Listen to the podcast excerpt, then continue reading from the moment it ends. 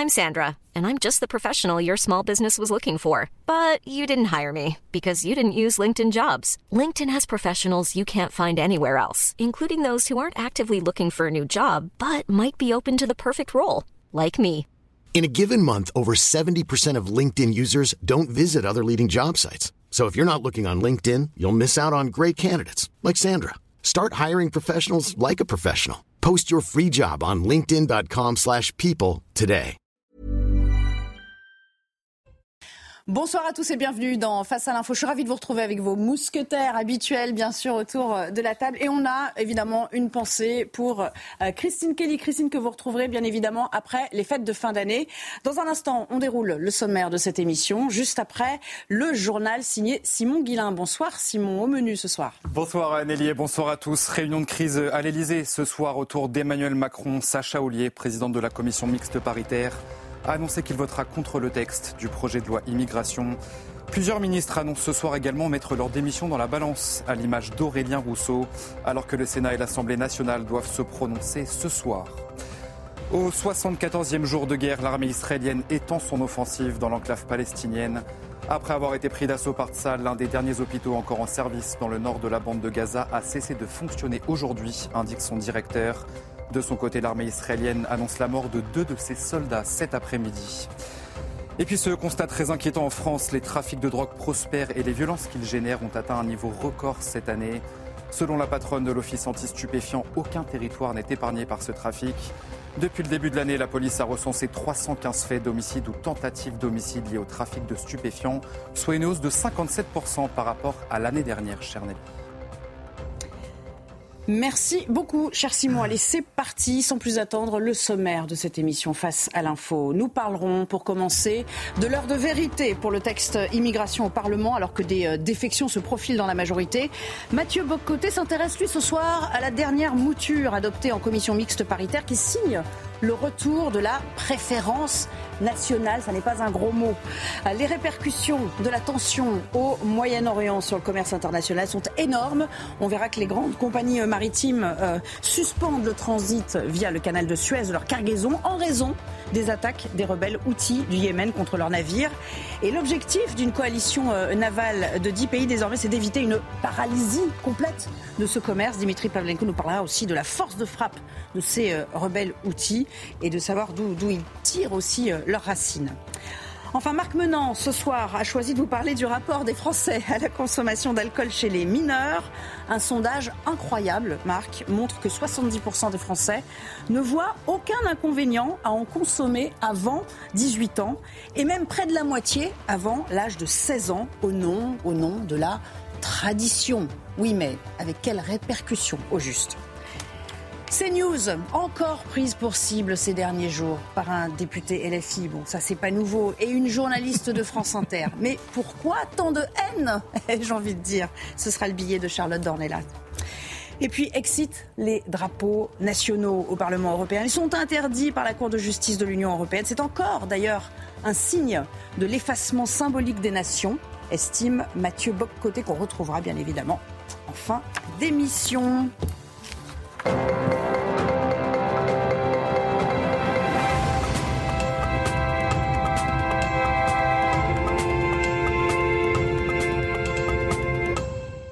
Et bien évidemment, Mathieu, c'est vous qu'on retrouve pour euh, commencer. Vous, vous allez ouais, très bien, oui. Non, Toujours en votre compagnie, Marc. Oui, non, mais on vous accueille, on veut savoir, parce que Christine nous a dit, bichonnez là. Oh, votre, petit, votre petit numéro, ça marche une fois, deux fois.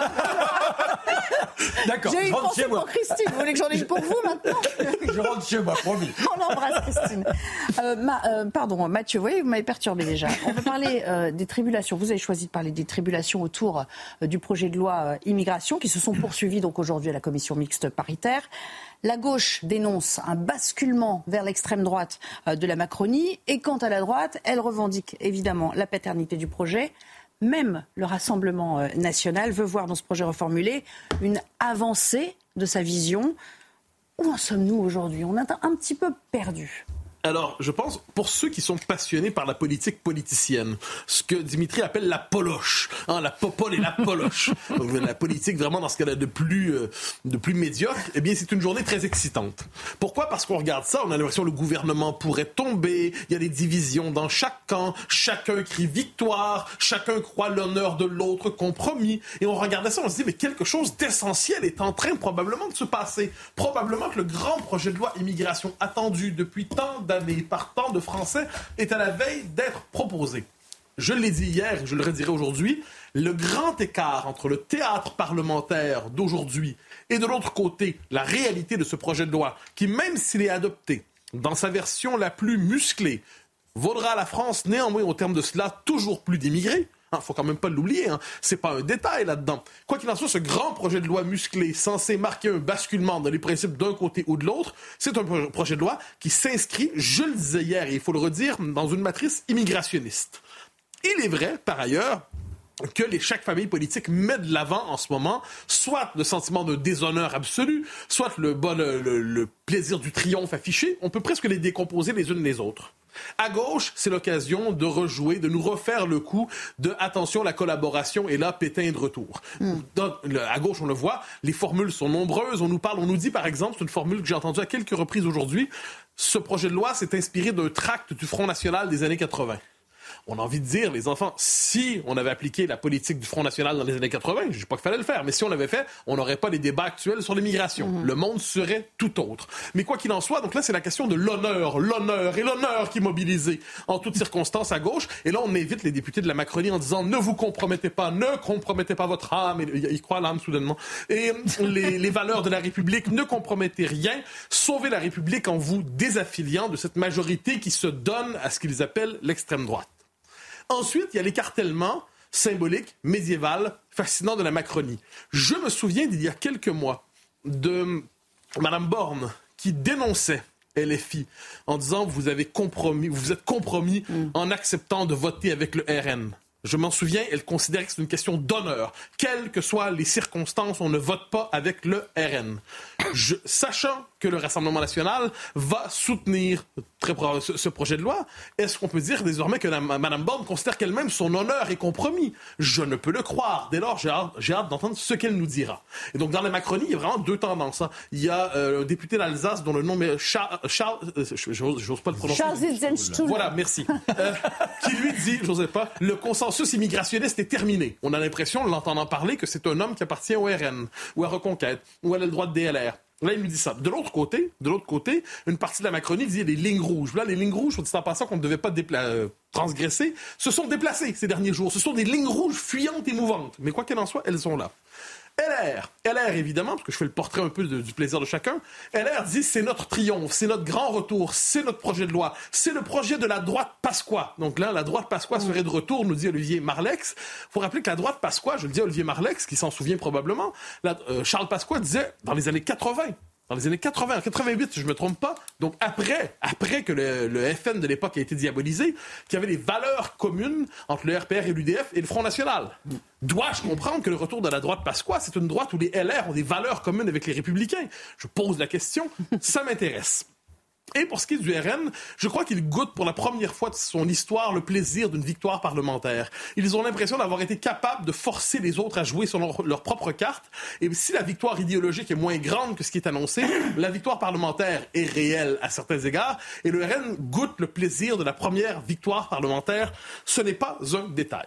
Ensuite, si on laisse de côté la poloche, pour reprendre notre ami, revenons à l'essentiel. Quel est le principe qui apparemment a tout bouleversé aujourd'hui?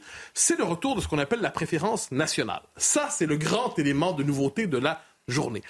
Qu'est-ce que la préférence nationale? Cela consiste essentiellement. pour l'histoire du concept, il remonte au milieu des années 80. Il vient à l'époque du Club de l'horloge. Il était théorisé par Jean-Yves Le Gallou, qui était à l'époque à l'UDF avant de passer au, euh, au Front National.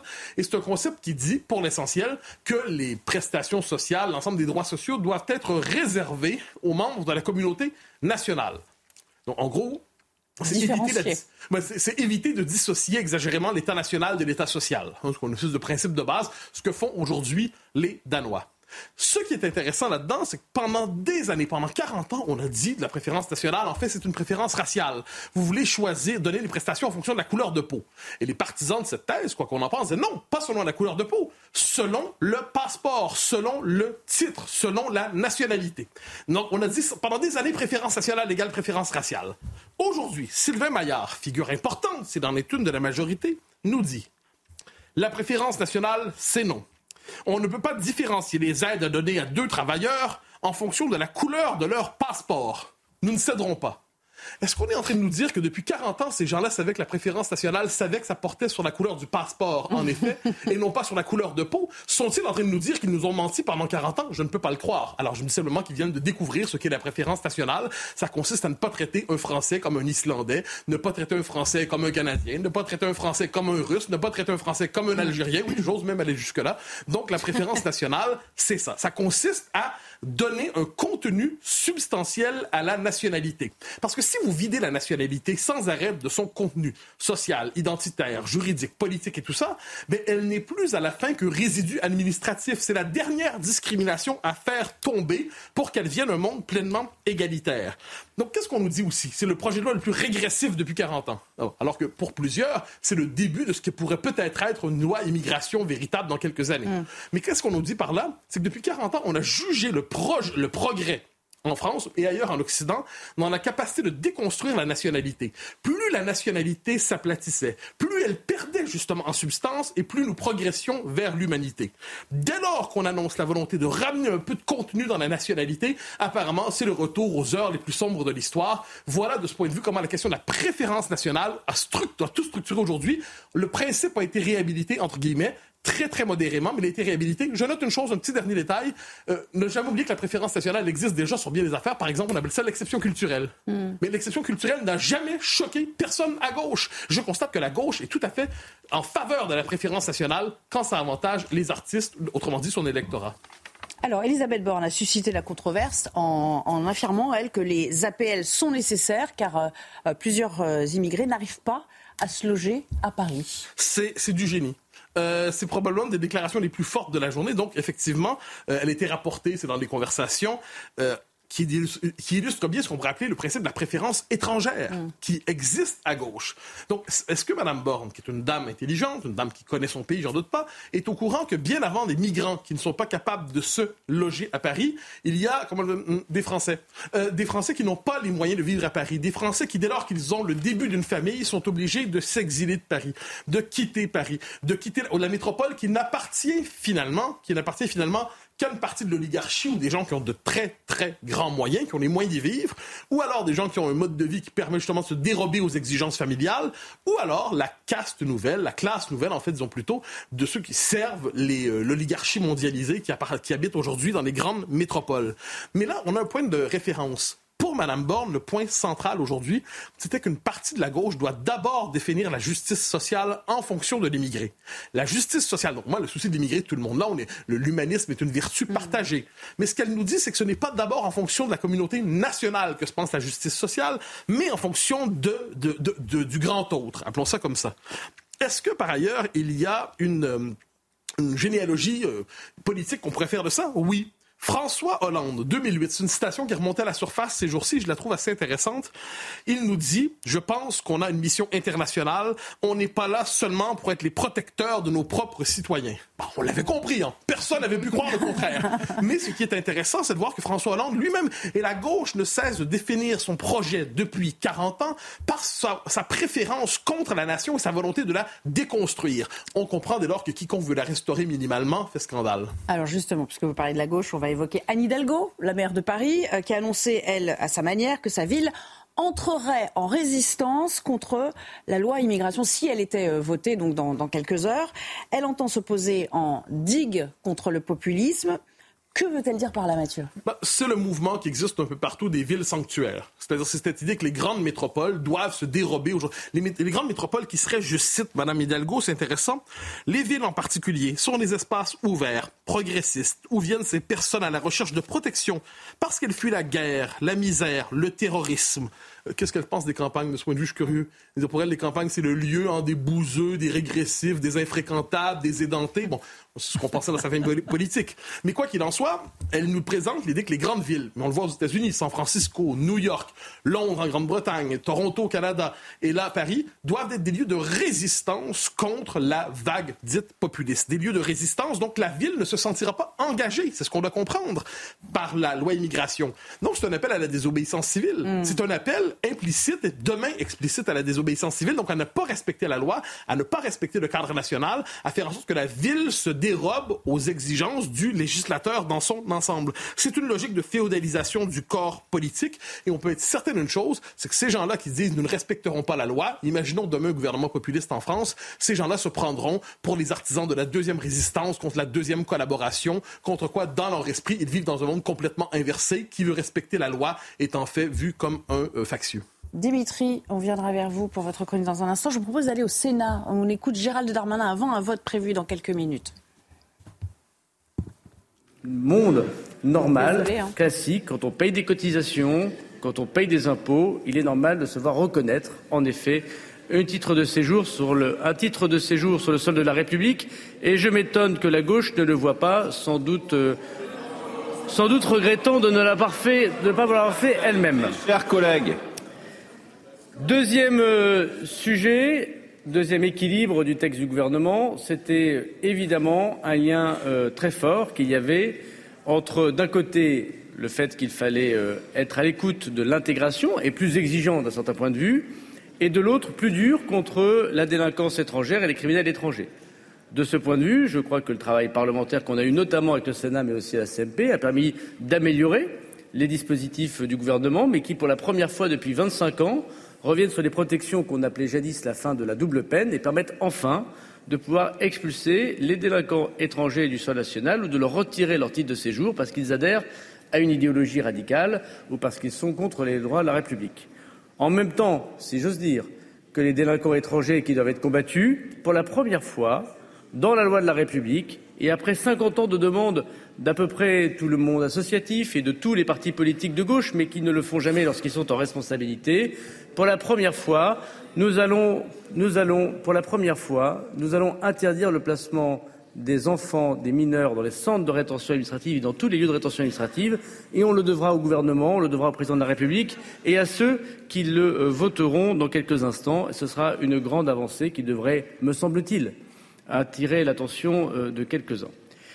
Sur euh, le troisième sujet, qui est un sujet, Monsieur le Président de la Commission des lois, et je le regrette, très important, sans doute le plus important mais qui n'a pas fait florès dans les débats médiatiques ni parlementaires, la simplification de procédures administratives, inspirée directement de votre rapport, Monsieur le Président, lui-même inspiré du rapport de Monsieur Stahl au Conseil d'État. Je pense que nous armons euh, profondément notre justice administrative dans la simplification. Douze procédures passées à trois. Là encore, deux titres très importants, des dizaines d'articles, un droit complètement changé. Pour l'instant, ça n'a pas fait la une des journaux. J'espère que ça le fera demain, mais je pense que c'est un vœu pieux. Troisième euh, et quatrième pardon et dernier sujet, le gouvernement euh, a donc pris acte d'abord du travail qu'a fait le Sénat et je veux ici remercier l'ensemble des sénateurs de tous les groupes puisque nous avons pris des amendements de tous les groupes de tous les groupes et bien sûr ceux euh, de la majorité sénatoriale et de la majorité présidentielle. Nous n'étions pas d'accord sur tout, nous l'étions dit, mais je voudrais dire que je crois que vous avez vu un gouvernement qui était à l'écoute des dispositions souhaitées et d'ailleurs des partis ou des groupes de la majorité parlementaire à l'Assemblée qui vous ont soutenu, puisque M. Patria et M. Maluré ont voté favorablement à ce texte. Je veux faire remarquer d'ailleurs qu'alors que le texte du Sénat avait une version plus dure, puisque nous avons modifié 15 articles en CMP et que nous avons retiré l'AME, que nous avons euh, retiré euh, la fin de l'hébergement d'urgence, on va l'appeler comme ça pour la rapidité du discours, alors que nous avons mis évidemment dans la loi les métiers en tension, alors que nous avons mis jusqu'à 18 ans la fin des placements des mineurs en centre de rétention administratif, alors que nous avons prévu une exception pour la caution pour les étudiants étrangers particulièrement méritants, euh, bien sûr, alors que nous avons largement raboter une mesure sur les prestations sociales, on en reparlera si vous le souhaitez, passant de cinq ans à trois mois ou de cinq ans à zéro pour la plupart de ceux qui travaillent. Je voudrais remarquer ici que les deux sénateurs du Rassemblement national ont voté contre ce texte. Et permettez-moi de m'attirer l'attention sur un point précis. Voilà donc, un drôle de moment parlementaire où un texte qui est version, on va dire, plus dur, plus dur que ce que propose le gouvernement, qui est plus dur que la version qui est présentée aujourd'hui. Euh, chacun doit faire un pas vers l'autre et je pense que c'est le principe d'un accord parlementaire. Quand un texte est dur, réputé comme dur, les deux euh, sénateurs du Rassemblement national euh, ne votent pas. Bon, tout augmente, tout augmente. Vous avez raison, Monsieur le Président Retailleau. Les sénateurs du Rassemblement national ne votent pas ce texte, considérant qu'il y a des régularisations, considérant qu'il ne répond à rien, considérant qu'il ne sert à rien, attaquant les LR, attaquant les centristes, attaquant la majorité parlementaire. Et puis quand Madame Le Pen voit le jour se lever comme le coq de Chantecler, là, elle se dit tiens, quel petit coup politique je peux faire Ça ne dupe personne. Grâce à l'action du Sénat, grâce à l'action du Sénat et du gouvernement, nous aurons un texte pour protéger les Français. Alors, il est vrai, comme le disait le, général de Gaulle, sur l'essentiel, nous pouvons. Non, mais je sais que vous l'avez combattu toute votre vie. C'est pas la peine maintenant qu'il est, euh, maintenant qu'il n'est plus là, de vous reprocher le général de Gaulle. Mais sur l'essentiel, sur l'essentiel, nous pouvons nous retrouver. Et je veux dire aux sénateurs de la Nupes. Je veux dire aux sénateurs de la Nupes. S'il vous plaît, mes chers collègues, je veux dire aux sénateurs de la NUPES, c'est pas non plus. C'est pas non plus une insulte. C'est pas non plus une insulte.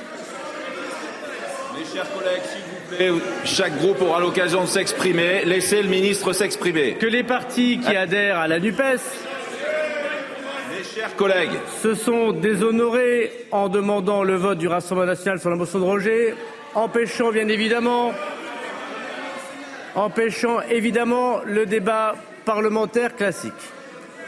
Mesdames et Messieurs les sénateurs, le président de la République, la Première ministre et le gouvernement a présenté un texte courageux et chacun le constate, un texte difficile. Il a dit dès le début qu'il ne procéderait pas à l'adoption de l'article 49 alinéa 3 afin de permettre des débats et il a tenu parole. Il a dit dès le début qu'il chercherait le plus possible, dans des conditions qu'il n'avait pas tout à fait imaginées, comme celle-là, bien évidemment, un accord avec tous ceux qui voulaient travailler pour le bien et la protection des Français. Non, mais vous pouvez parler du Rassemblement national. Le RN ici a voté contre. Aucune disposition n'a été négociée avec eux. Ils sont contre les quotas. Chers collègues, s'il vous plaît. Ils sont contre les quotas. Ils sont contre les régularisations. Ils sont contre la fin des mineurs dans les centres de rétention administratifs. Ils sont contre les passeports talents. Ils sont contre les mesures sur l'hébergement. Ils sont contre les mesures qui concernent les étudiants. Ils sont contre l'intégralité des dispositions, puisqu'elles ont connu, à trois exceptions près, des votes contre en commission des lois de l'Assemblée nationale. Mesdames et messieurs les sénateurs de la NUPES, regardez les choses et soyez bons joueurs.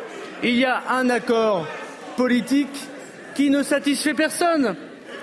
Un accord qui ne satisfait personne totalement, mais qui permet à chacune et à chacun de se retrouver sur l'essentiel, la protection des Français.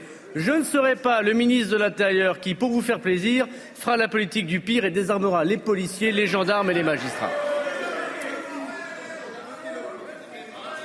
Dans ce contexte, Monsieur le Président, le gouvernement qui n'a pas utilisé le 49-3 et qui a laissé le débat venir jusqu'à la fin, qui a renvoyé qui a renvoyé, le texte euh, du Sénat puisque l'Assemblée n'a pas voulu en discuter malgré le travail très important fait en commission des lois de l'Assemblée nationale en commission mixte paritaire, a tout fait.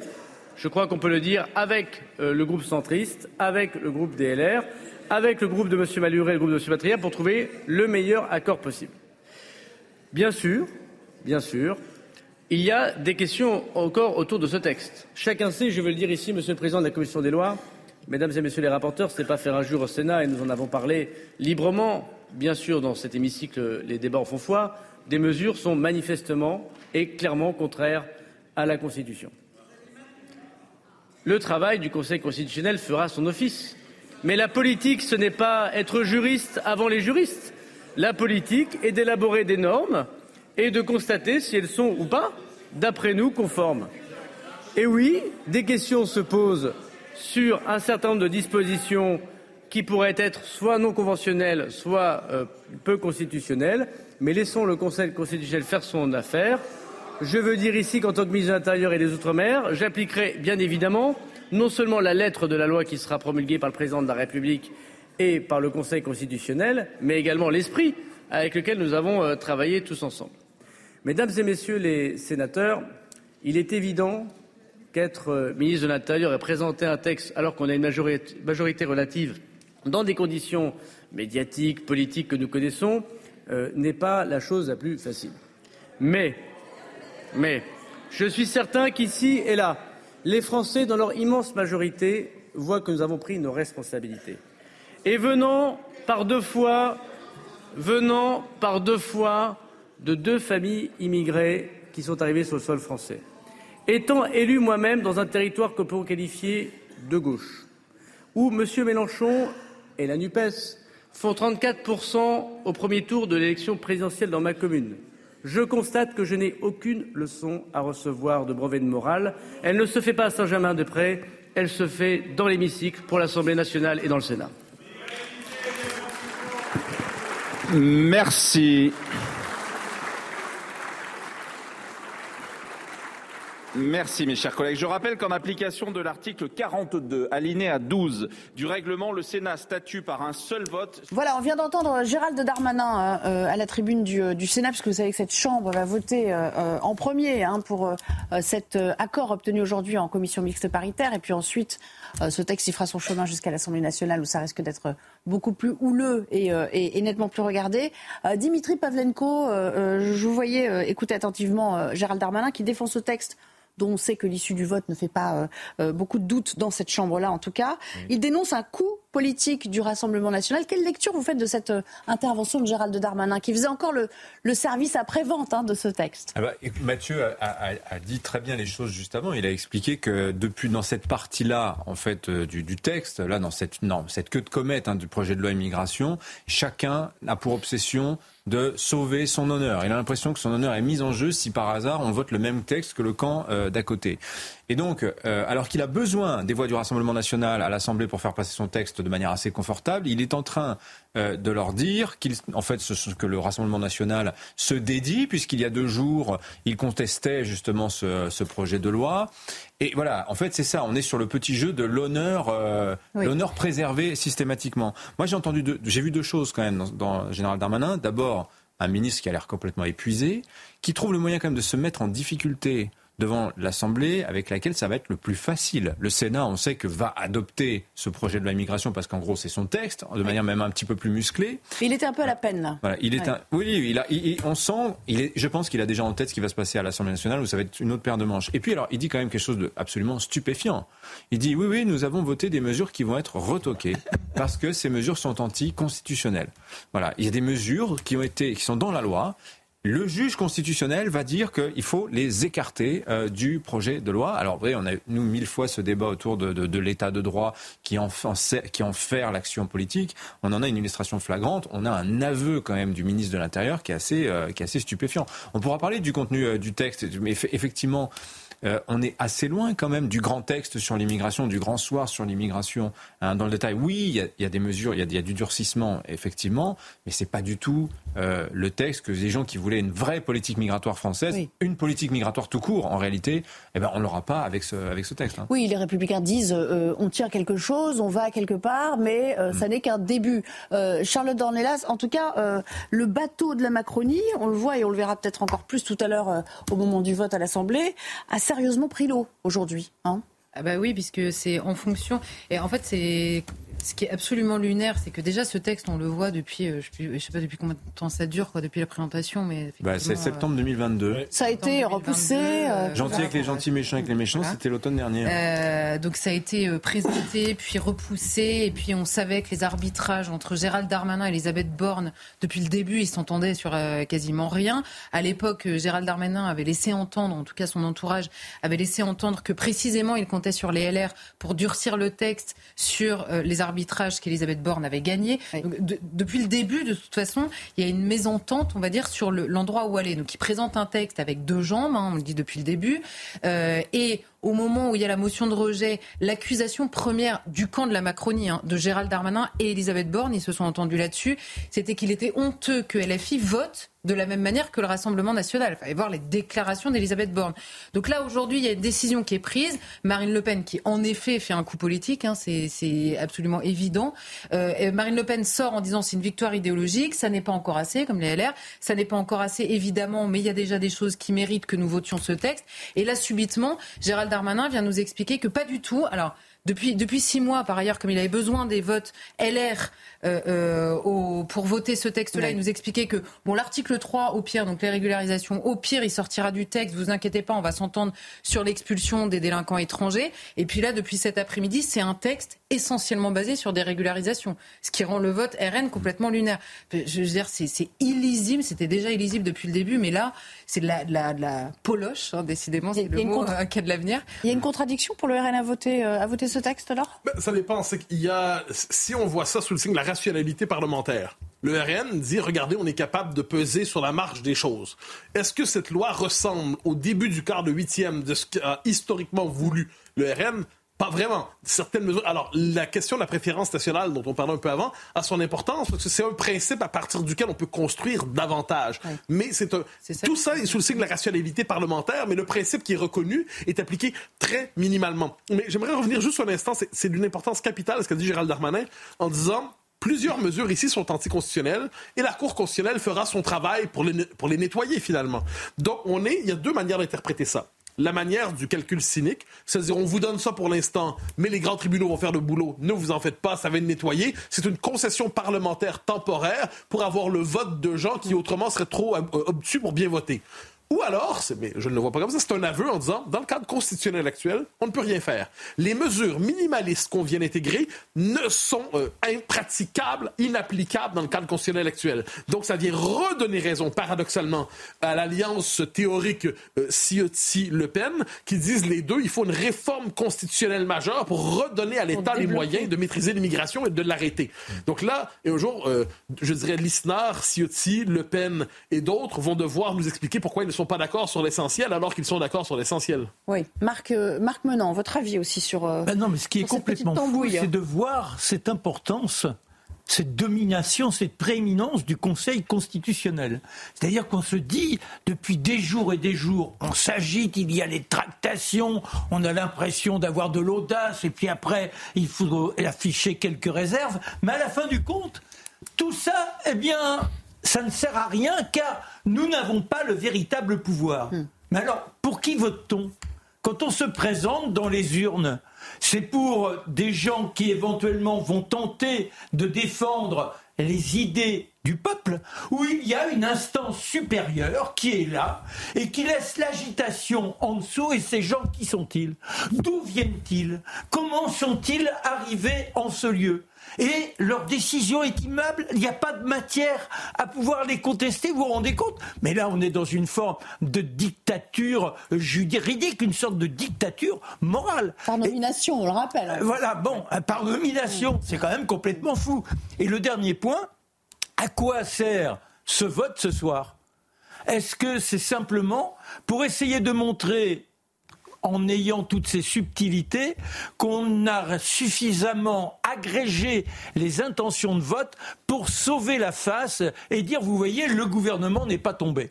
Alors, je vous propose d'écouter à nouveau euh, Gérald Darmanin quand il parle euh, des, euh, des contours de ce texte et peut-être de ses limites aussi. Écoutons. Il y a des questions encore autour de ce texte. Des mesures sont manifestement et clairement contraires à la Constitution le travail du Conseil constitutionnel fera son office. Mais la politique, ce n'est pas être juriste avant les juristes. La politique est d'élaborer des normes et de constater si elles sont ou pas, d'après nous, conformes. Et oui, des questions se posent sur un certain nombre de dispositions qui pourraient être soit non conventionnelles, soit euh, peu constitutionnelles, mais laissons le Conseil constitutionnel faire son affaire. Je veux dire ici qu'en tant que ministre de l'Intérieur et des Outre-mer, j'appliquerai bien évidemment non seulement la lettre de la loi qui sera promulguée par le président de la République et par le Conseil constitutionnel, mais également l'esprit avec lequel nous avons travaillé tous ensemble. Alors, ce qui est intéressant, Dimitri, c'est qu'il dit des mesures peu constitutionnelles et ce qui crée, vous l'entendez dans le, dans le, en fond sonore, une sorte de, de brouhaha, c'est-à-dire que les sénateurs de droite ont, vite compris en fait ce qui était en train de se, de se tramer. Si on suit la, la logique cynique du, de, de l'intervention. Bah moi, je l'interprète de la sorte, c'est-à-dire que Gérald Darmanin a laissé prospérer des, des, mesures ou a présenté des mesures en quelles lui-même ne, ne croyait pas, pour lesquelles il n'est pas prêt à se battre. À, défendre. D'ailleurs, il avait dit lui-même hein, sur le, le, plateau de l'ordre des pros, il avait dit euh, cette loi, elle, elle, fait le maximum dans le cadre actuel euh, de la loi.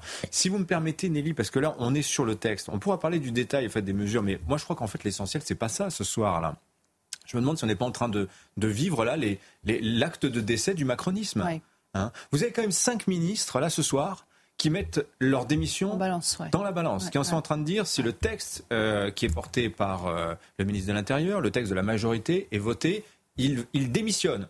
Vous avez euh, Clément Beaune, vous avez Roland Lescure, vous avez alors Aurélien Rousseau, tout le monde dit mais c'est qui Aurélien Rousseau? C'est le ministre de la Santé. Vous avez le ministre du Logement, Patrice Berger, il est arrivé il y a deux mois. Vous avez Rima Abdul aussi. Vous avez Rima Abdul Malak. Bon, vous allez me dire aussi peut-être que celle-là était déjà sur le départ d'une certaine manière, euh, dans la mesure, dans la mesure où elle bravait, euh, elle prend même plus la peine d'avertir Emmanuel Macron de ses initiatives. Mais enfin bon, tout ça pour dire des ministres quand même qui se mettent en première ligne pour dire moi je m'en vais si le texte passe. Sacha Oulier, la cheville ouvrière, on avait dit du gauchissement du texte euh, en commission à l'Assemblée nationale, mais qui il y a deux jours nous disait au nom de la logique macronienne, du dépassement, etc. Il allait rentrer dans le rang. Voilà. Aujourd'hui, il est en train de dire que peut-être qu'il votera pas le texte. Qu'est-ce qui se passe là? Qu'est-ce qui se passe? Vous allez voir ce soir, euh, Emmanuel Macron, sa réunion à l'Elysée, c'est pour manière de dire, alors soit vous êtes loyaux, soit vous faites ce qu'on vous dit, vous votez le texte. Hein, euh, Qu'est-ce qui va se passer derrière? Est-ce qu'il va y avoir une implosion du macronisme, de, la Macronie, de Renaissance euh, dans la soirée? Moi, je vous dis, ça n'est pas exclu. Peut-être qu'on vit des heures politiques quand même assez intenses. Et finalement, moi, je vous le disais déjà hier soir sur ce plateau, le projet de loi immigration, c'est presque un prétexte aujourd'hui à ces recompositions du pouvoir auxquelles on est en train d'assister. Il y a le feu ce soir, en tout cas. Bah, la, la, question à se poser, c'est le président de la République devant un tel charivari est-ce qu'il peut apparaître ensuite devant la nation en disant c'est formidable, vous vous rendez compte, on s'est battu, mais nous avançons, nous sommes véritablement en marche. Là, il sera bien obligé de masquer une insatisfaction et à la fin, est-ce que s'il veut être en dignité et se dire qu'il va jusqu'au bout de son mandat, il n'est pas obligé de dissoudre, il n'est pas obligé au moins de renvoyer le gouvernement. Sinon, où est la crédibilité? Oui. Enfin, ce qui est intéressant quand même, c'est que euh, là, s'il a cinq démissions sur la table, on parlait d'un remaniement éventuel autour du 15 janvier, euh, ça va précipiter les choses pour lui, parce que de facto, il va falloir les remplacer. fascinant ici, c'est qu'on nous répète depuis des années. La question de l'immigration n'est pas une question importante, c'est une question secondaire dans les sondages. Mm. La vraie question, c'est le pouvoir d'achat. La vraie, la seule vraie question, c'est le pouvoir d'achat. Or, ce qu'on voit, c'est que la question de l'immigration est la question qui clive fondamentalement aujourd'hui, parce que c'est autour d'elle que se jouent des visions fondamentalement contradictoire et contrasté du pays, de la nation, de la France. Et là, on voit des ministres qui sont prêts à tout sacrifier parce qu'ils ne veulent pas consentir à la possibilité d'un renforcement des politiques d'immigration, d'intégration, des politiques de nationalité. Ils sont prêts à quitter la vie politique, ou du moins s'inscrire dans l'opposition, ou du moins renoncer à leurs fonctions, tellement ils sont malades à l'idée de redonner un peu de contenu à la nationalité. La question de l'immigration, on a beau tout faire dans le système médiatique pour la neutraliser, la déconstruire, la fragmenter, elle est en train de faire exploser le paysage politique. Oui, c'est ça le grand enseignement finalement qu'on tire de ce soir, euh, Charles Dornelas, que ça figurait vraiment euh, beaucoup plus en tête des préoccupations, on le voit sondage après sondage, hein, que euh, d'autres sujets, notamment avancés par la gauche. Bah, en tout cas, ce qui est sûr, c'est qu'il y a, une majorité, parce que en général, le récit qui est fait, ça n'est pas, il n'y a pas une majorité de Français qui veut durcir sur l'immigration, parce que ce serait vraiment très compliqué de le dire comme ça. Donc, on fait autrement, on pose d'autres questions, on noie l'immigration dans d'autres questions, et on explique que peut-être que tous les Français sont d'accord, mais c'est vraiment le cadet de leurs soucis. Ça passe après 15 sujets qu'on a évidemment mis en lumière. Bon, on voit très bien que, en tout cas, ce qui est sûr, c'est que ça crispe comme aucun autre sujet. Par ailleurs, ça crispe sur des mots, sur des rapprochements avec un maître. Vous mesurez à combien de distance vous êtes du RN, et c'est la seule chose qui intéresse tout le monde. On le voit jusqu'à maintenant. Hein. Le, la motion de rejet, c'était à quelle distance vous, vous tenez du RN. Là, demain, euh, tout à l'heure, pour le vote, c'est à quelle distance vous vous tenez du RN. C'est la seule chose qui intéresse. On a un projet de loi sur l'immigration qui tient depuis deux ans faisant en haleine tout le pays. Et à la fin, le débat, c'est le RN. Non, mais c'est quand même euh, c'est pitoyable. Dimitri, un petit mot. On se rend compte qu'il y a quand même toute une partie du camp euh, de la majorité, du camp macronien, le camp de la gauche, qui est otage euh, de, de cette doxa, de, de ce discours qu'on a classiquement, alors qu'on a une loi qui aujourd'hui, en fait, dévoile quelque chose. On a une loi qui se veut, qui veut réduire l'attractivité euh, des, euh, euh, migratoire française. On a une loi qui, pour une fois, assume d'envoyer le message au monde que, bah, écoutez, s'il y avait un peu moins d'immigrés en France, ce serait pas mal. Et alors, c'est pour ça, moi, je trouve assez drôle, c'est la réaction des ONG qui disent vivre un cauchemar, mm. et dénoncent la loi la plus régressive depuis 40 ans. Mais c'est le projet. C'est une loi régressive dans le sens où elle vise à réduire l'immigration. Alors pas totalement, de manière extrêmement timide et modeste, mais effectivement, c'est la première loi qu'on a qui va dans ce sens-là. Et euh, on se rend compte qu'il y a tout un camp. Il y avait un malentendu finalement chez les macroniens parce que l'idée du dépassement, oui, ok, ça allait bien sur les questions économiques et sociales. On pensait que c'était là qu'était la fracture en fait entre la gauche et la droite de la Macronie. Or, on voit que la fracture, elle est sur un sujet régalien, sur ce sujet-là de, de l'immigration. On ne cesse de dire sur ce plateau, en citant Marcel Gauchet, que peut-être effectivement le sujet qui fera tomber la Ve République, ce sera l'immigration, comme la guerre d'Algérie avait fait tomber la Quatrième République. Eh bien, on voit bien que là, à l'intérieur du camp qui entendait promouvoir cette idée de dépassement, eh ben là, on est en train d'imploser, littéralement. Ce qui a braqué les esprits, au fond, euh, aujourd'hui, ce sont euh, toutes les avancées euh, de la droite sur... la non-automaticité, oh, je vais y arriver. Automaticité. Automaticité, merci, du, du, droit du sol, en tout cas conditionné largement. Les prestations sociales aussi, dont on a réduit quand même euh, le spectre, le champ. Euh, c'est pour, ça que ça a braqué, ça a braqué la gauche. Modérément, mais enfin bon, ils ont avancé un petit peu. C'est-à-dire oui, mais un petit peu. Mais c'est un petit peu dans une autre direction que la seule direction autorisée. C'est qu'il faut comprendre. À gauche, on a une idée, et, que et la gauche, quoi qu'on en dise, contrôle les paramètres du débat depuis très longtemps. La gauche est hégémonique idéologiquement à Macronie, encore aujourd'hui. Hégémonique ne veut pas dire seule, mais c'est elle qui fixait les paramètres du débat. Alors, qu'est-ce qu'on voit dès lors qu'on dit un instant on va faire en sorte de redonner, ce sont mes mots, mais un peu de, substance à la nationalité. On va marquer une différenciation un peu plus marquée entre celui qui est français et celui qui ne l'est pas, entre le, citoyen et celui qui ne l'est pas. On va, faire, on va chercher à rompre avec la logique de l'aplatissement de la nationalité. Eh dès lors qu'on veut rompre avec cela, on est accusé de basculer dans la logique du fascisme, de l'extrême droite et ainsi de suite. Et voyez les références historiques euh, mobilisées par la gauche aujourd'hui. Là, je parle pas de la gauche de la Macronie, la gauche, euh, la gauche radicale, et, ou à tout la gauche hors Macron, qui nous dit, globalement, euh, c'est le retour aux années sombres.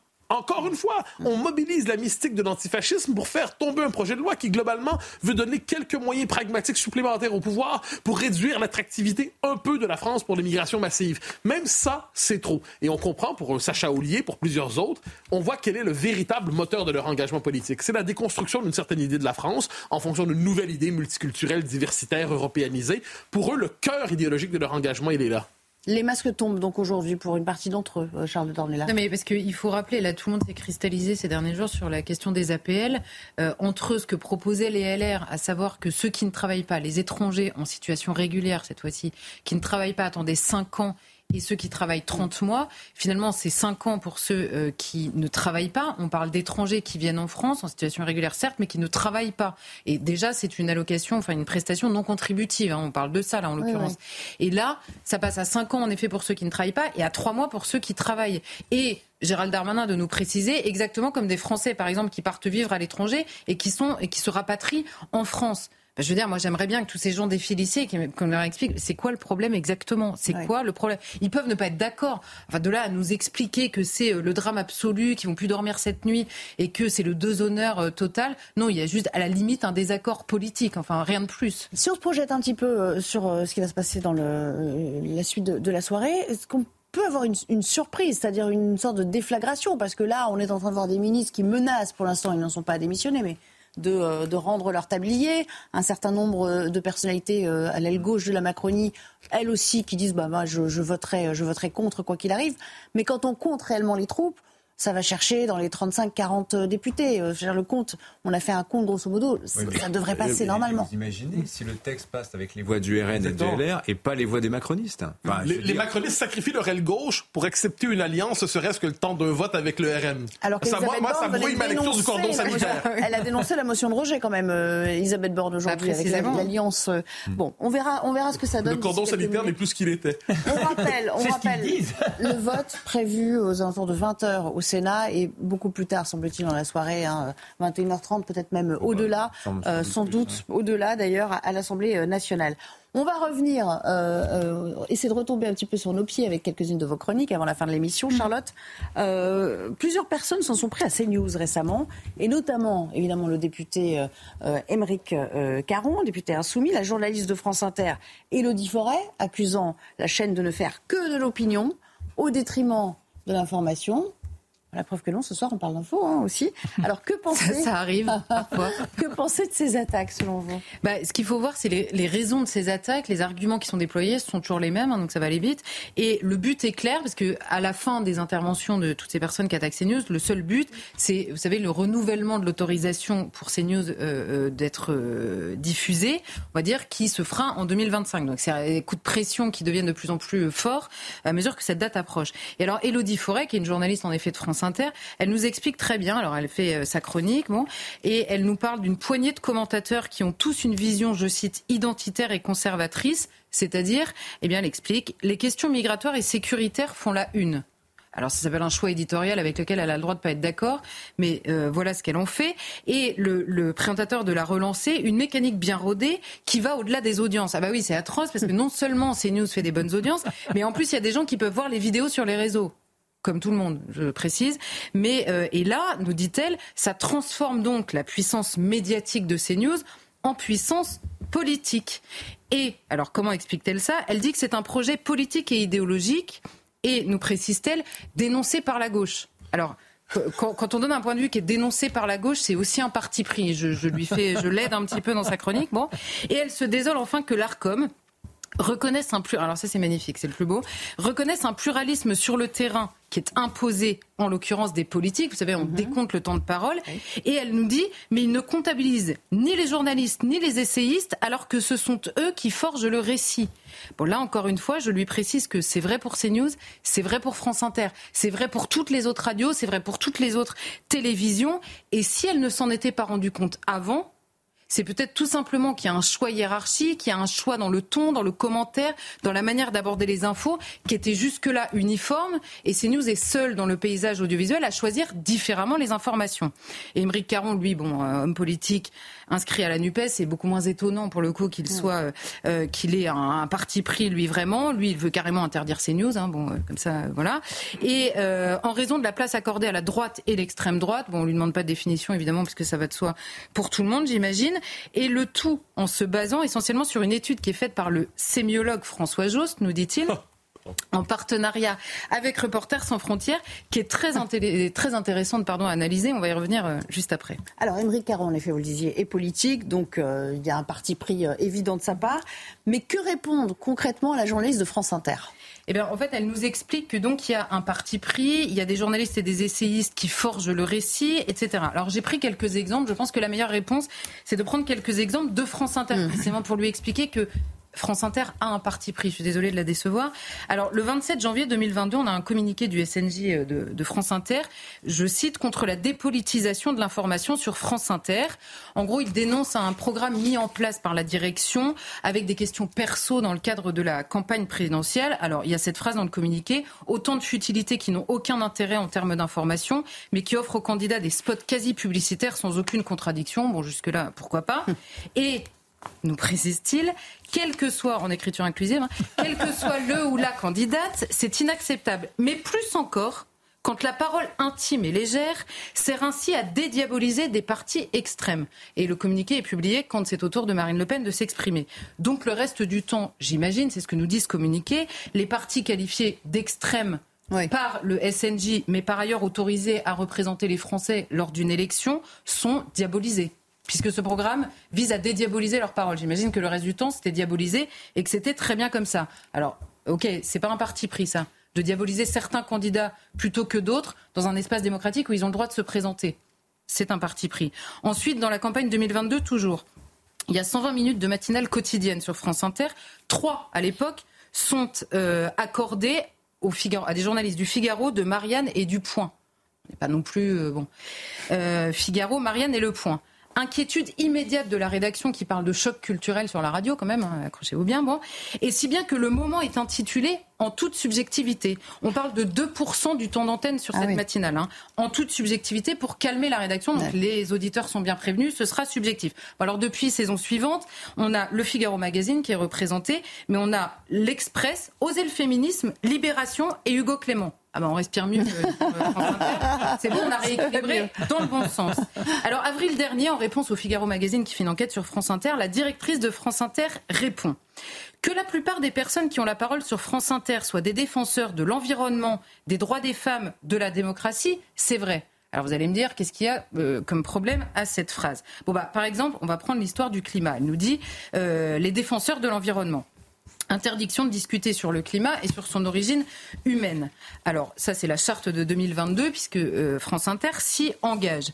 Donc on nous dit interdiction de discuter de ça parce que c'est un fait scientifique. Et quelques semaines plus tard, on a à l'antenne une journaliste de Mediapart qui qualifie le nucléaire, ouvrez les guillemets, l'incarnation et, et, célébration du patriarcat, c'est-à-dire une énergie brutale, hiérarchique, opaque, sur laquelle on n'a mmh. aucune prise, qui vous écrase, qui vous marche dessus, qui, vous laisse, qui ne vous laisse pas votre mot à dire. Donc, donc là, le déséquilibre, pardon, mais si, vous n'avez pas le droit de parler d'un côté parce que c'est un fait scientifique établi, cette définition du nucléaire me laisse pantoise sur le terrain scientifique. Bon. Ensuite, les droits des femmes, ok, mais à moins de s'appeler Claire et de s'être fait violer par quelqu'un sous OQTF, parce que là, il n'y a plus personne à France Inter, hein, elle n'est pas invitée, évidemment. Donc vous voyez, le droit des femmes, c'est quand ça rentre dans la grille. Euh, ça, c'est également euh, intéressant. Et pour ce qui est de la démocratie, d'accord, à condition, évidemment, enfin, à moins de voter pour quelqu'un qui est donc extrême et qui mérite d'être diabolisé, mais à qui on ne parle et puis un autre exemple alors. Et puis un autre exemple. En juillet dernier, Delphine Ernaud, bon ça c'est la plus belle évidemment, ne s'en lasse pas, qui déclare lors d'une audition devant le Parlement Je tiens à dire qu'on ne représente pas la France telle qu'elle est, mais on essaye de représenter la France telle qu'on voudrait qu'elle soit. Là franchement j'attends l'analyse des sémiologues parce qu'en termes de parti pris on est au max. C'est-à-dire qu'on ne peut pas faire mieux. Je veux dire. Euh. Et la vraie différence par ailleurs, c'est que France Inter, comme d'autres d'ailleurs, vit de l'argent de tous les Français. C'est pas une chaîne privée. Ça fait une différence de taille par ailleurs quand on examine euh, ces sujets. Alors vous venez de nous faire la démonstration implacable que tous les médias seraient de parti pris, mais dans ces conditions, que reproche-t-on euh, concrètement, réellement à ces news C'est là qu'on va se pencher sur le travail de François Jost, puisqu'il a travaillé à notre place, et ça tombe bien. Donc Émeric Caron nous le cite. Euh, le Roc-Olivier Mestre, qui est en face d'Émeric Caron, dit qu'il a lu avec intérêt cette, cette étude, comme d'autres d'ailleurs. Et nous dit-il, François Jost, l'enjeu, c'est la maîtrise du récit médiatique. Comme ça, au moins, tout le monde est, tout le monde est très clair. Et la phrase d'ailleurs de la journaliste de France Inter, il faut s'en rappeler, elle est cruciale. Les journalistes de CNews forgent le récit jusqu'à maintenant forgé par un monde médiatique uniforme. Il est là le problème de CNews, c'est eh tout à coup c'est le caillou dans la chaussure. Et euh, si quelques journalistes, parce que je précise, si quelques journalistes ont le pouvoir de forger le récit sur une chaîne par le choix, la hiérarchie des informations et le traitement des sujets, tous les journalistes ont ce même pouvoir. C'est simplement que quand c'est différent, on le voit un peu plus. Alors l'étude, elle est basée, en l'occurrence, dans la méthodologie. Il y a cette phrase dans la méthodologie, on étudie notamment la sélection des informations et leur hiérarchie en comparaison avec BFM Télé. C'est ah. magnifique la méthodologie, non C'est le baromètre. Donc, c'est donc ce qui est, mal, en l'occurrence potentiellement dans la méthodologie, c'est donc de ne pas traiter les sujets de la même manière que BFM. Alors Sciences Po, euh, Sciences Po qui n'est pas euh, coupable d'extrême de, droitisation, enfin à moins que France Inter nous le révèle, mais euh, a fait une étude nous révélant que par exemple le service public invitait plus de personnalités de gauche et que les, chaînes privées de manière générale plus de personnalités de droite, mais ça rentre pas dans l'étude. Bon. Et alors, je vous cite des phrases euh, réelles de l'étude, donc à partir de la méthodologie. À partir de l'examen de trois matinales de 8h à 9h, il apparaît clairement que la répartition entre informations et commentaires est complètement différente entre BFM et CNews, donc c'est grave.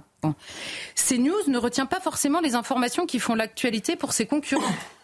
C'est grave, toujours. En insistant fortement sur les dangers de l'immigration et de l'insécurité, la chaîne crée un moment, un monde où l'information est sélectionnée en fonction de ses propres valeurs.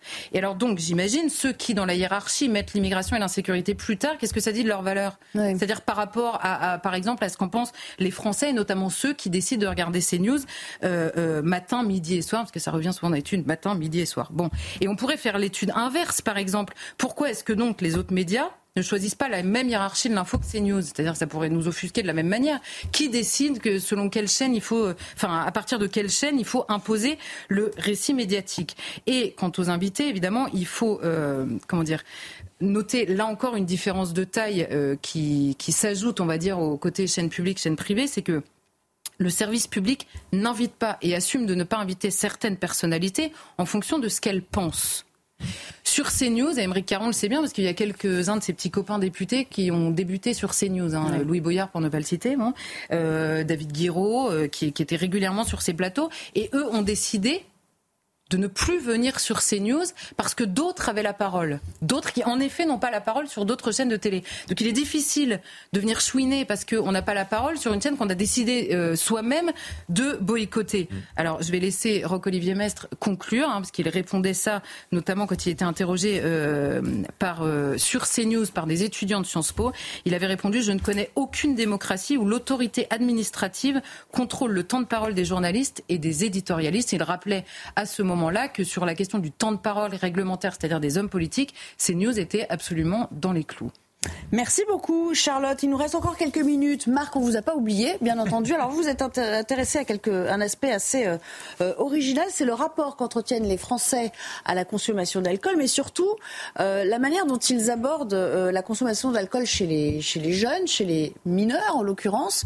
Et ce sondage Opinionway, hein, pour, pour être précis, il est assez édifiant. C'est-à-dire qu'il y a une écrasante majorité d'adultes qui considèrent que c'est très bien de consommer de l'alcool à, à moins de 18 ans, voire même pour une grande portion d'entre eux, à moins de 16 ans, au nom, c'est ce que vous avez décelé dans cette étude, de la tradition. Bah oui, voilà, et de l'idée qu'on ne peut pas faire la fête sans alcool. Et alors, ce qui est extraordinaire, c'est que on ne voit même pas qu'il y ait chez les enfants un désir d'imitation des grands. Donc, pour la majorité des personnes interrogées, Boire de l'alcool et de façon inconsidérée éventuellement devant des enfants, ça n'a aucune importance. Ce qui compte, c'est que l'on soit dans la liberté de l'échange et les enfants, il n'y a pas d'imprégnation pour eux. Ça va plus loin que ça. C'est-à-dire que les personnes les plus tolérantes et je dirais les plus prosélytes en la matière, ce sont les cadres et les professions intellectuelles. 79% des cadres et des professions intellectuelles estiment eh bien, qu'il est normal que les enfants boivent de l'alcool avant 17 ans. C'est invraisemblable. Et lorsqu'on va plus loin dans les interrogations, il est légitime de voir un enfant qui fait, disons, l'expérience du fond de verre dès l'âge de 11 ans. Puis après, à l'âge de 13 ans, regardez tous ces chiffres tels qu'ils s'affichent. On est stupéfait d'imaginer que cet alcool n'est qu'un élément de convivialité parmi les autres. Et ça va même plus loin que ça. C'est pas un élément parmi les autres. C'est l'élément primordial. Sans cet alcool, on ne peut pas se retrouver. La meilleure preuve, c'est que pour les fêtes, il est bon d'avoir le verre d'alcool et pour les gamins qui ont moins de 18 ans. Alors ça donne quoi tout ça?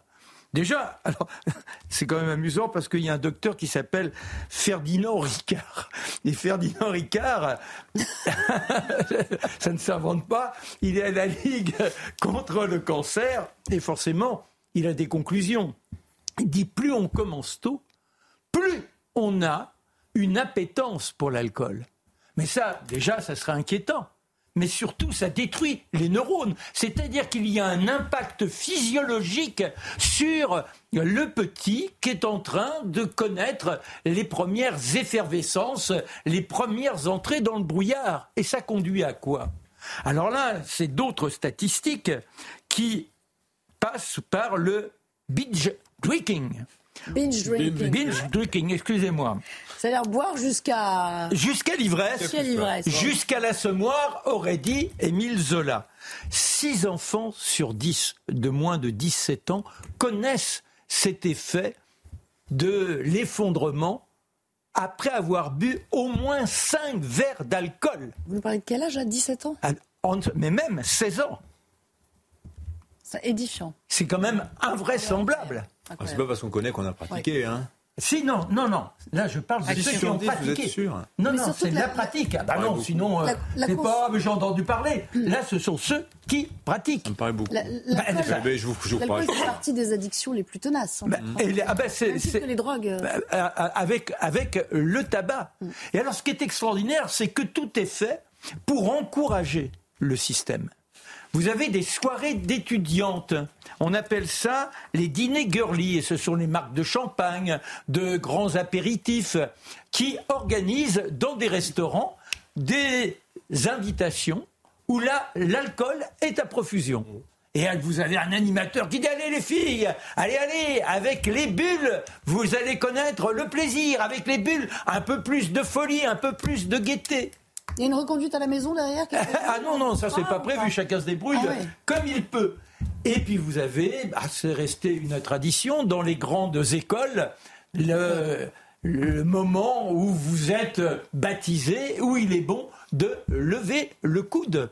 Alors ça nous rappelle quand même que malheureusement dans notre pays, depuis très très longtemps, le compagnonnage avec Dame Bouteille est véritablement c'est même plus la tradition, c'est l'habitude du quotidien. Les gamins dans les années 50 allaient à l'école, les gamins, les mômes de 10 ans, 12 ans avec la gourde, et dans la gourde, il y avait quoi? Bah, Il y avait le petit calva ou le verre de vin. Et il a fallu Mendes France pour interdire ça en se rendant compte, alors là, de la déchéance qui euh, touchait les plus jeunes. On aurait pu penser qu'au fil du temps, il y a une amélioration, une prise de conscience. Eh bien, malheureusement, quand on est confronté à ce sondage, on s'aperçoit de cette situation. Et quand on sait que la crise sanitaire mm.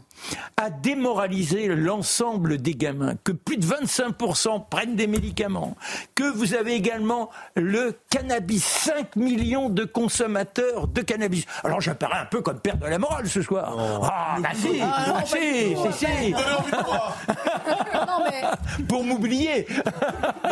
Ça, vous afflige qu'en 2023 on ait cette vision-là, et c'est-à-dire qu'on ne soit pas dans une logique de, de santé publique c'est quand même un sujet de santé publique. Moi, je, rejoins quand même ce que dit Marc. Marc est un taliban. Moi, je... mais, pourquoi un taliban C'est-à-dire vous êtes trop extrême, vous n'avez aucune nuance dans votre propos. Il n'y a pas de ah, nuance. Écoutez, tous les jeunes sont des ivrognes dès l'âge de 12 ans. Enfin, faut arrêter ça. Je suis pas, en train. Je dis, je dis. L'encouragement des adultes. Non, non.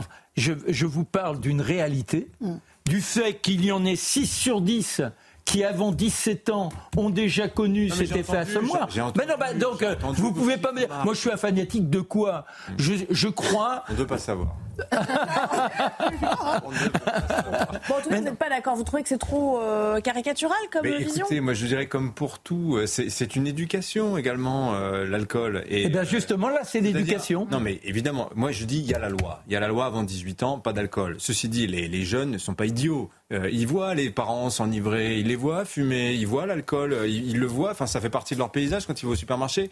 Donc, moi, je suis pour avoir un discours et qui consiste à éduquer les enfants aussi. Alors, le discours, le discours. Il y a eu deux campagnes qui ont été annulées. Ces campagnes, elles, elles, disaient ne laissez pas l'alcool vous mettre KO. Quand on boit des coups, notre santé en prend un coup. Hop balayé. Et qu'a-t-on mis à la place? Eh bien, quelque chose de beaucoup plus édulcoré. C'est sorti là au mois de septembre parce que fallait pas contrarier la troisième mi-temps de la Coupe du Monde de rugby. Boire aussi de l'eau si l'on consomme de l'alcool. C'est la base. Appeler direct les secours, les secours si ton pote est en bad, si ton pote est en bad. C'est la base. Pense à manger avant de boire. C'est la base. Vous trouvez que c'est ça l'éducation? Qu'il n'y a pas de responsabilité, que c'est pas formidable de dire à un môme, mais aie le plaisir de te découvrir et le plaisir de connaître la désinhibition sur ta volonté et non pas grâce à un artifice. Merci beaucoup. On a bien compris, vous n'alliez pas convaincre tout le monde. Ah, non, non, non, non, non, c'est une prise de conscience. On a compris l'enjeu, bien évidemment. Il nous reste quelques minutes pour aborder un autre sujet auquel vous êtes intéressé, Mathieu. Euh, les drapeaux nationaux, ils sont de trop à Bruxelles, puisque West France nous apprenait, euh, incidemment, il y, a, quelques jours, que la Cour de justice de l'Union européenne confirmait l'interdiction des drapeaux nationaux dans l'enceinte euh, du Parlement européen. alors, pourquoi avez-vous choisi de, parler de ça aujourd'hui? Parce que c'est très révélateur quand même de cette machine à détruire les nations qu'est que, l'Union européenne trop souvent. Alors, je vous rappelle une scène très belle. Moi, une scène qui m'avait fait... J'ai eu les larmes aux yeux c'est au moment du Brexit. Rappelez-vous quand les députés britanniques de Nigel Farage, au moment, c'est leur dernier discours dans ce qui est pour eux une forme de, parlement moscovite, euh, c'est le dernier discours pour eux, et là ils sortent leur drapeau britannique, et comme ça ils disent au revoir, au revoir avec Union Jack, comme ça. Puis Union Jack, c'est pas mon drapeau préféré, hein. Mais là, tous ensemble pour dire adieu à l'URSS. Bon, très bien. Qu'est-ce qu'on voit? Le président très, très choqué par la présence de drapeaux nationaux au Parlement européen. On dit, rangez ça, c'est scandaleux, vous n'avez pas le droit de brandir de tels symboles, de tels symboles au sein de l'Union européenne, c'est-à-dire le drapeau national. Alors la réaction, on a le, règlement intérieur nous dit, je le fais très rapidement, nous dit, ce n'est plus permis d'avoir de tels... C'est parce que c'est vu comme une banderole politique, un slogan. Donc le drapeau national est vu comme un slogan. Et c'est contesté alors par des députés euh, européens que, marqués à droite, comme on dit, et qui vont devant le, je précise, je précise, je précise, le tribunal, voilà, voilà, euh, de l'Union européenne qui dit non, non, la directive, la directive du euh, du président du, du, du, président du Parlement est légitime. De tels drapeaux n'ont pas leur place à cet endroit. Et là, c'était porté, comme on dirait en appel entre guillemets, devant la Cour de justice de l'Union européenne. Et encore une fois, on leur donne tort, et plus encore, les députés doivent payer les frais de justice. Autrement dit, y a-t-il plus grand scandale du point de vue de l'Union européenne de rappeler l'existence des nations et du drapeau national devant le Parlement de Bruxelles? Alors vous, vous parlez d'effacement symbolique des nations. Est-ce que le terme n'est pas un peu fort? Non, il est insuffisant. Euh, c'est une machine à bulldozer les nations, à écraser les nations. Alors comment Je donne quelques exemples. Hein. Les drapeaux, c'est quand même fondamental. Vous montrez votre drapeau et ça les choque. Vous votre drapeau et ça choque les commissaires de l'Union européenne. Mais c'est tout comme ça aurait choqué autrefois le rappel de l'identité estonienne, choquait assurément la nomenclatura soviétique. Donc, le drapeau choque. Le transfert systématique des compétences. La nation serait toujours un étage insuffisant pour régler les problèmes collectifs. Il faudrait tout transférer à Bruxelles. Le rêve, soit dit en passant, de redécouper, qui revient toujours sur les élections européennes, de faire de nouvelles circonscriptions qui ne seraient pas nationales, puis qui, qui chevaucheraient quelquefois mm. plusieurs nations pour créer une conscience régionale européenne ou enfin, évidemment, la volonté pour le droit européen de toujours dépasser le droit national. Enfin, on voit bien que le rêve de Bruxelles, c'est de transformer les États et les nations en Länder euh, ou en provinces euh, d'une manière ou de l'autre, avec des gouverneurs qui seraient là pour administrer tranquillement les dictats de l'Union européenne. Mais au seul simple fait de rappeler l'existence des peuples par la présence du drapeau est vu comme un scandale. Le scandale, de ce point de vue, est-ce que c'est pas que ça fasse scandale? Merci beaucoup, euh, Mathieu. On s'excuse, Dimitri. les rebelles outils du Yémen, on en parle évidemment.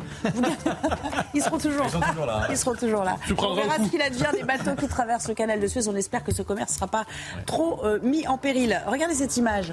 Dans quelques minutes, euh, le vote euh, interviendra au Sénat sur l'accord hein, conclu en, commission mixte paritaire avant un autre vote un peu plus tard dans la soirée qui sera peut-être plus ardu à l'Assemblée nationale. C'est sur cette image qu'on vous quitte avec ces débats qui se poursuivent. Et vous en parlerez bien sûr tout au long de la soirée. dans un instant, l'heure des pros, bien évidemment, avec Pascal. Excellente fin de soirée. Je vous retrouve demain avec vos bousquetaires.